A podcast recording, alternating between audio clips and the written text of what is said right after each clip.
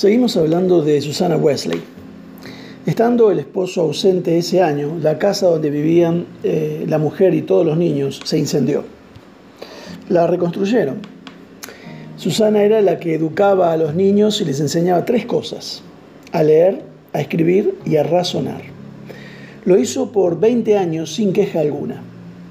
Hay mucho que se puede decir de ella y el tiempo no alcanza. Sabemos mucho porque ella se carteaba con varias personas, además de escribirles a los hijos, siendo ya grandes, y las contestaciones de ellos también están disponibles. Cuando ella no encontraba un libro que veía que sus hijos necesitaran, los escribía ella misma para sus hijos. Su segundo libro, por ejemplo, fue sobre el credo de los apóstoles. Otro, el tercero, fue sobre los diez mandamientos. Se la conoce a Susana como la madre del metodismo. ese nombre comenzó como una burla. Juan, estudiando en Oxford, junto a un grupo de jóvenes, oraban, ayunaban y ayudaban a los pobres. Y Juan era muy metódico y disciplinado con cada cosa que emprendía. Y esa disciplina metódica, Juan la aprendió en el seno de su hogar. Eh, su esposo, el esposo de Susana, cayó en prisión por deudas, no una vez, sino varias. Y eso hizo las cosas más difíciles para Susana. Pedían préstamos a otros pastores, tenían problemas aquí y allá. En 1709 la casa ardió otra vez, pero esta vez no quedó nada, no pudieron salvar nada. Un mes luego del incendio nació la última hija de Susana y Samuel. De los 19 hijos solo sobrevivieron 10 hasta la edad adulta. Tres varones, que son los más conocidos, Samuel, Juan y Carlos, y siete mujeres. Hay una anécdota que la pinta de cuerpo entero.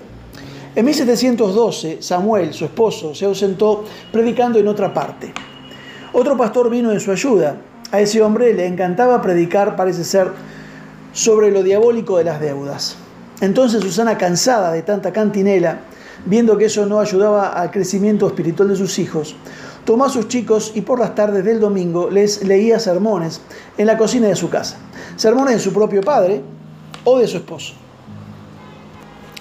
Algunos vecinos empezaron a preguntar si podían asistir. Al tiempo, los domingos a la mañana no iba nadie a su iglesia, pero iban a la casa de Susana a escuchar los sermones que leía.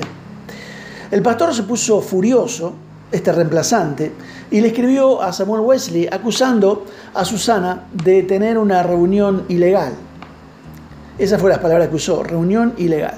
Samuel le escribió a Susana y le dijo que parara de predicar, que era impropio de una mujer.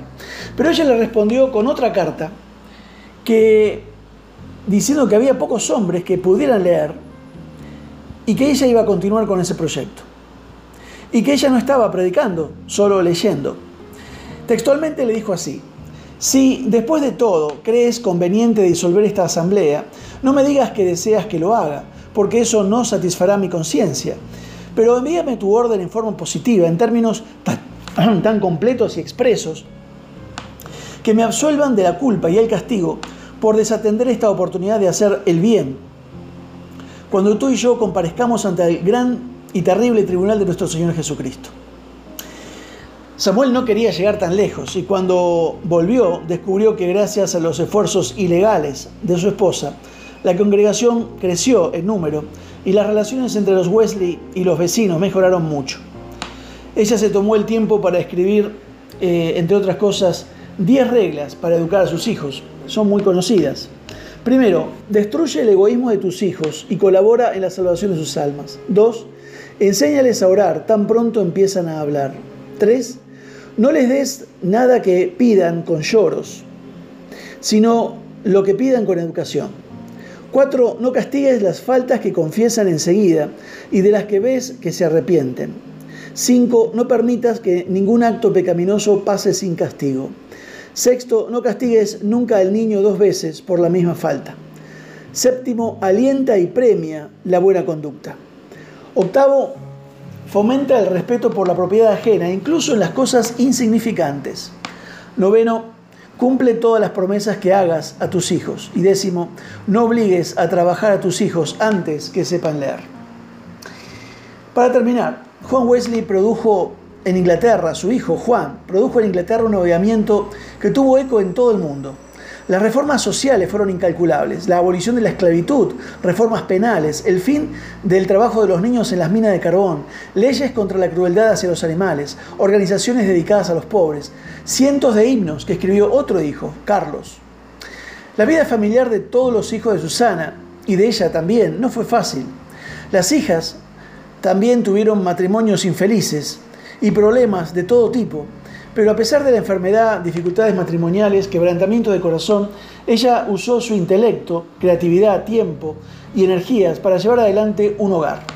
Murió apaciblemente en su casa a los 73 años, en 1742. Que Dios te bendiga.